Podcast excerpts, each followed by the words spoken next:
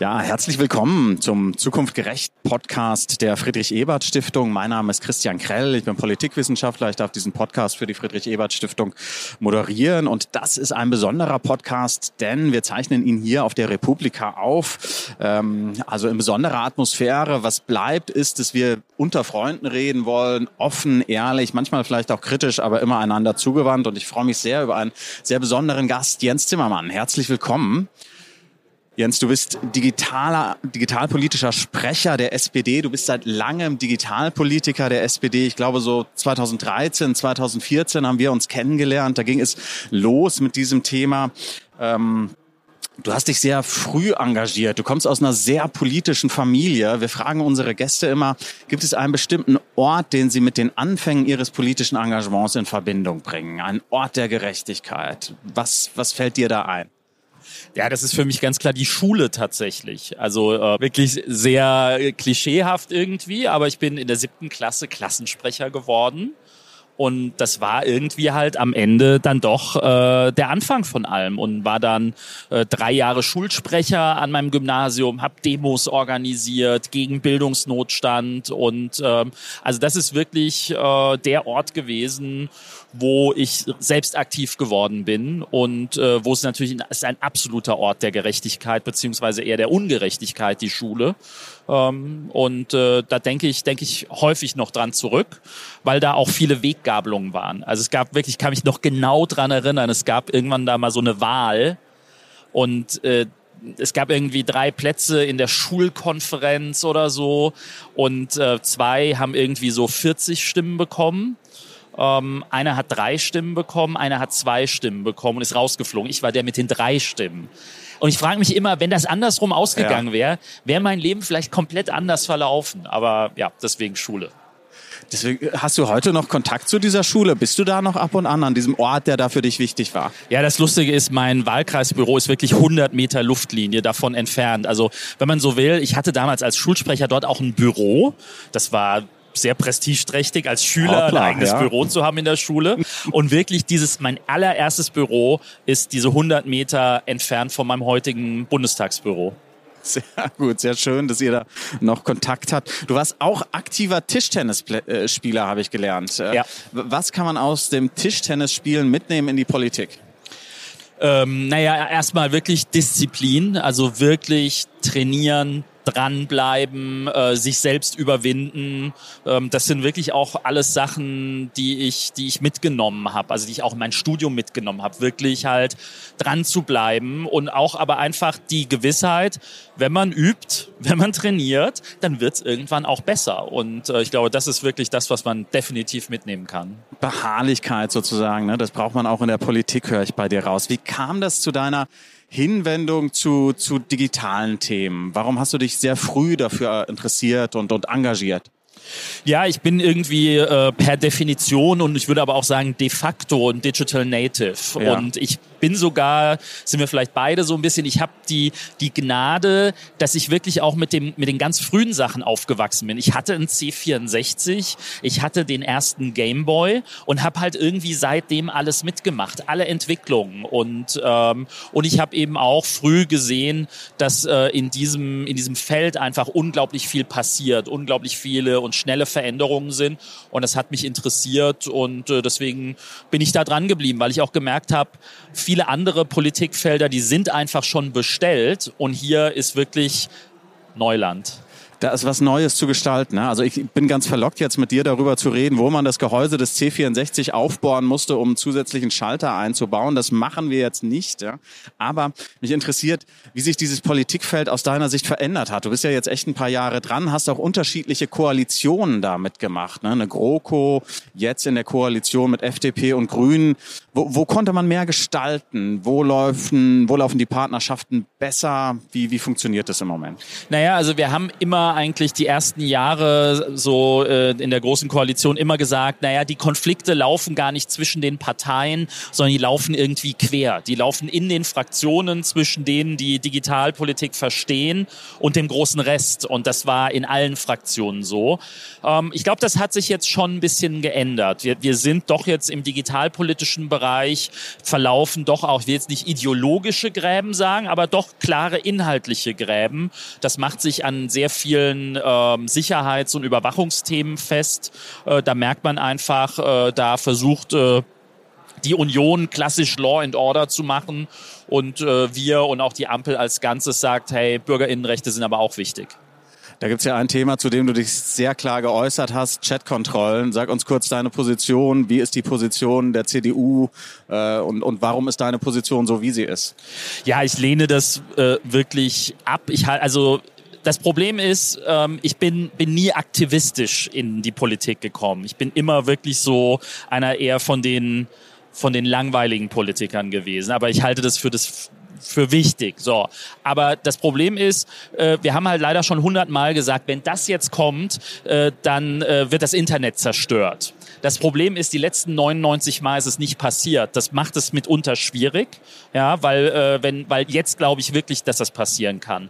Also wir sind, wenn das so kommt, wie die Europäische Kommission es vorsieht, dann sind wir wirklich, dann sind wir mitten im Überwachungsstaat. Und äh, ähm, ich mache mir da, das will ich auch ganz klar sagen, ich habe keine Sorge im Hier und Jetzt in Deutschland, weil ich da Vertrauen habe in die Politik, in die Regierung und auch in unsere Sicherheitsdienste. Aber in der Europäischen Union machen wir für 27 Länder Verordnungen und unter anderem auch für Ungarn. Und ein Orban, der, äh, der lacht sich ins Fäustchen, wenn jeder von uns in Zukunft auf seinem Smartphone äh, eine Scanning-Software drauf hat, die vermeintlich nur dazu dienen soll, Kindesmissbrauch zu detektieren. Aber Viktor Orban kann dann auch im Zweifel das nutzen und kann eben nach missliebigen äh, Memes über ihn suchen lassen und die automatisiert löschen lassen. Und das äh, ist äh, wirklich der Weg ins Verderben, würde ich sagen. Ja, ein Einfallstor. Total. Wie hast du den Eindruck, ist die öffentliche Debatte darüber? Wird, wird die Tragweite erkannt? Also das, das Gute ist, ähm, ich glaube, wir haben es sehr schnell geschafft, dass es in Deutschland äh, eine ziemlich einheitlich ablehnende Position ja. gibt. Und ich will da insbesondere auch Nancy Faeser loben, ähm, die als Innenministerin natürlich auch eine klare Rolle hat. Ja, ähm, die muss dafür sorgen, dass wir möglichst sicher leben. Wir hatten äh, diesen schlimmen äh, Anschlag in Berlin in der Nähe des Breitscheidplatzes jetzt gerade diese Woche. Ähm, und da wird natürlich die Innenministerin gefragt, was tun Sie da äh, dagegen? Ähm, und ähm, aber sie hat sich die Sache genau angeschaut und hat gesagt, okay, ich verstehe, warum ihr so besorgt seid und ich teile diese Sorge. So und deswegen glaube ich, sind wir in Deutschland da jetzt äh, mit einer ablehnenden Haltung äh, gut aufgestellt.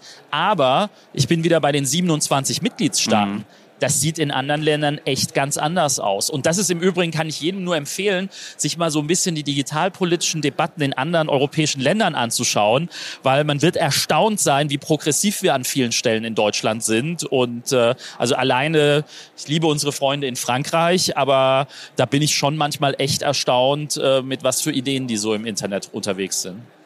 Ganz andere Debatten ja, ganz andere Debatten, auch ganz, ganz anderer Blick auf die Welt. Also wir hatten das auch beim Thema Urheberrecht. Ja. Da sind die Franzosen ultraradikal. Ne? Also Eiffelturm fotografieren nur mit Erlaubnis des Erbauers sozusagen. Also solche, solche Geschichten. Ja.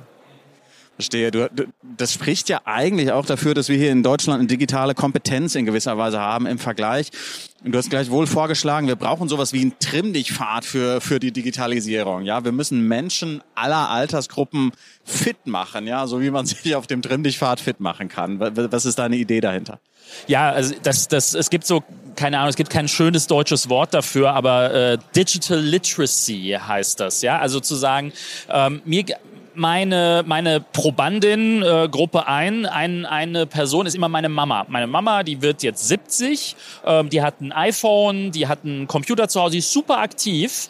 Ähm, aber neulich hat sie mich angerufen, weil so ein Pop-up aufgepoppt ist, wo stand, Sie haben ein Virus auf dem Computer, bitte laden Sie hier die Software runter. Das Gute ist, es kam ihr komisch vor, sie hat mich angerufen, alles gut. Aber der Punkt ist einfach, ähm, wir machen uns alle viele Sorgen um unsere Demokratie und welche Auswirkungen fehlende Digitalkompetenz der breiten Bevölkerung dabei hat. Und meine Idee war, der Trimmdichtpfad, das war 1972 Olympische Spiele in München, war das Problem. Nach dem Wirtschaftswunder war das ganze Land verfettet.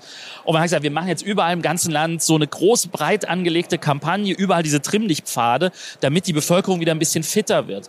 Und die Analogie, ne, die gibt es heute noch. Es gibt heute noch Trimmdichtpfade und dieses Brand hat sich so lange gehalten und ich glaube, wir werden das Ganze eben nur lösen können, wenn wir das wirklich in einer niedrigschwelligen, breit angelegten Kampagne hinbekommen.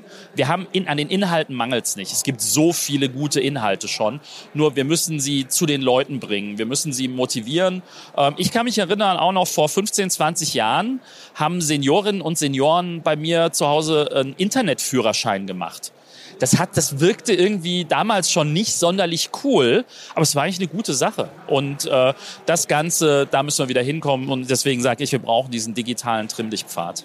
Das finde ich absolut überzeugend. Ne? Bildung, das hat ja auch immer was von Selbstbestimmung. Ne? Ich bin dann nicht darauf angewiesen, dass mein Sohn mir die Dinge erklärt. Ne? Oder vielleicht ja. noch ganz andere, bin den Dingen nicht ausgeliefert, ne? sondern kann souverän damit umgehen. Ja?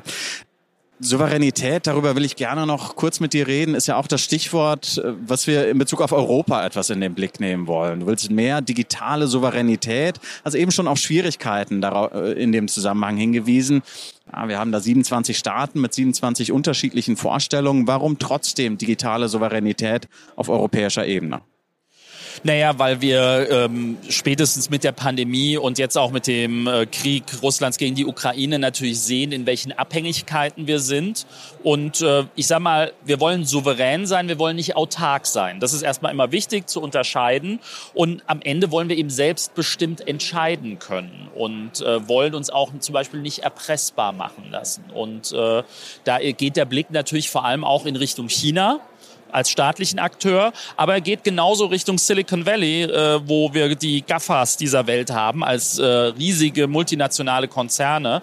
Und am Ende des Tages ähm, ist meine, mein politisches Ziel, dass wir in Europa, im Europäischen Parlament, in den nationalen Parlamenten am Ende selbst entscheiden können, wo wir digital hinsteuern wollen. Und dass eben nicht irgendwie Mark Zuckerberg sagt, ach übrigens, ich habe den Algorithmus mal geändert. Sorry, ähm, also sozialdemokratische Inhalte, die werden jetzt halt nicht mehr so angezeigt, weil äh, wir haben, ich habe mir überlegt, das ist ja das Problem, ja, der kann, der hat ja so viel Einfluss. Ich habe mir überlegt, äh, das ist nicht progressiv genug. Äh, ich will lieber was anderes ausspielen oder Elon Musk kauft einfach mal Twitter. Also das, das ist für mich auch digitale Souveränität und das geht natürlich aber auch runter bis in so Geschichten wie, dass wir in Europa, in Deutschland unsere eigenen Computerchips, unsere eigene Hardware produzieren können, damit wir nicht erpressbar sind äh, und nicht abhängig von irgendwelchen Handelswegen. Also ich verstehe das so, das ist eine Frage von Souveränität einerseits, aber es ist auch eine demokratische Grundfrage. Ne? Wir brauchen Räume in der Demokratie, wo wir miteinander reden können, ja, frei uns beraten können, Deliberation, sagen da kluge Menschen zu, ja, ähm, und, und wenn diese Räume vermachtet sind, ja, oder so durchkapitalisiert sind, ja, dann ist es schwierig. Ne? Welche politische Ebene des Gestaltens bräuchten wir da? Du hast Europa jetzt angesprochen und in den Vordergrund gestellt. Wie sieht da die Aufgabenteilung mit dem Nationalstaat aus? Ist der überholt? Ist der zu klein angesichts der Gaffers dieser Welt? Also ich glaube, wir, wir im, im Normalfall sagen wir immer, dass eine europäische Regelung immer das ist, was wir anstreben, weil wir dann einfach den großen Hebel haben. Statt 84 Millionen Menschen äh, in Deutschland haben wir eben dann fast 500 Millionen Menschen in Europa. Und das sorgt dafür auch, dass Europa einfach eine Verhandlungsmacht hat, nicht ignoriert werden kann. Aber nichtsdestotrotz, natürlich, ich bin ja natürlich auch nationaler Parlamentarier und deswegen glaube ich natürlich, dass nationale Parlamente super wichtig sind. Und ich habe das aber gesehen, wir können vorangehen in Europa, weil was viele in Deutschland gar nicht so auf dem Schirm haben, ist, es richtet sich schon sehr viel nach uns. Viele dieser anderen 26 Mitgliedstaaten, die schauen nach Deutschland, die fragen, was macht Deutschland, in welche Richtung geht's? Und wenn wir da Ideen haben und nach vorne gehen, dann folgen uns da häufig auch viele, weil wenn wir uns mit Meta mit Google anlegen, dann ist das was anderes, als wenn es ein kleines Mitgliedsstaat macht. Und wir haben das auch jetzt, ähm, wir haben ja in Europa gerade ganz viele Sachen, die gemacht werden, Digital Service Act und so weiter. Und zum Beispiel der Digital Service Act basiert sehr stark auf den Erfahrungen, die wir mit dem Netzwerkdurchsetzungsgesetz gesammelt haben. Ähm, da waren wir die Vorreiter und äh, jetzt kommt was Ähnliches in ganz Europa. Also insofern, das ist schon eine wichtige Rolle für uns. Also Europa First sozusagen. Europa ist die Ebene. Wir haben gleichwohl eine nationalstaatliche Ebene, die ist auch nicht zu unterschätzen. Und diese europäische Ebene, da ist Deutschland ziemlich einflussreich, höre ich daraus bei dir. Ähm, die aktuelle Legislaturperiode äh, läuft noch dreieinhalb Jahre. Was ist das Projekt, was du persönlich im digitalen Bereich in dieser Legislaturperiode äh, zum Fliegen bringen willst, damit du zufrieden aus dieser Legislaturperiode rausgehst? Naja, ich sage immer, wir haben, wir haben so zwei Felder. Das eine sind die Hausaufgaben und das andere ist das, wo es richtig spannend wird. Und ähm, ich wäre schon mal froh, wenn wir das mit den Hausaufgaben gut hinbekommen. Das ist einmal, dass wir wirklich beim Breitbandausbau, beim Mobilfunkausbau wirklich den Schritt jetzt nach vorne machen, den wir brauchen. Da sieht's echt ganz gut aus aktuell. Ähm, auch sage ich ganz ehrlich, unter uns, ja, weil wir vielleicht auch ein bisschen Glück haben, weil gerade relativ viel Geld äh, im Markt ist, das irgendwie sichere Anlagen sucht und plötzlich sind so Glasfaser in Deutschland verbuddeln, ist für viele total attraktiv. Ähm, das andere Thema ist das ganze digitale Verwaltung. Also da haben wir den größten Aufholbedarf. Da haben wir jetzt auch riesig viel Geld wieder hinterlegt und äh, wir haben die, das meiste davon liegt ja bei uns auf bei den Kommunen. Ja, also sprich, ich meine, jeder, jede Berlinerin und jeder Berliner träumt doch davon, dass es ein digitales Bürgeramt gibt, wo man einfach keinen Termin mehr braucht, sondern wo man alles von zu Hause machen kann. Das müssen wir hinbekommen. Und was das eine Projekt, was wir dazu dringend brauchen und äh, wo ich mich auch dafür einsetze, ist eine sichere digitale Identität. Mhm. Weil nur wenn ich mich eben dann auch sicher identifizieren kann, kann ich diese ganzen Verwaltungsleistungen dann wirklich auch äh, online erledigen. Und das ist momentan der große Flaschenhals.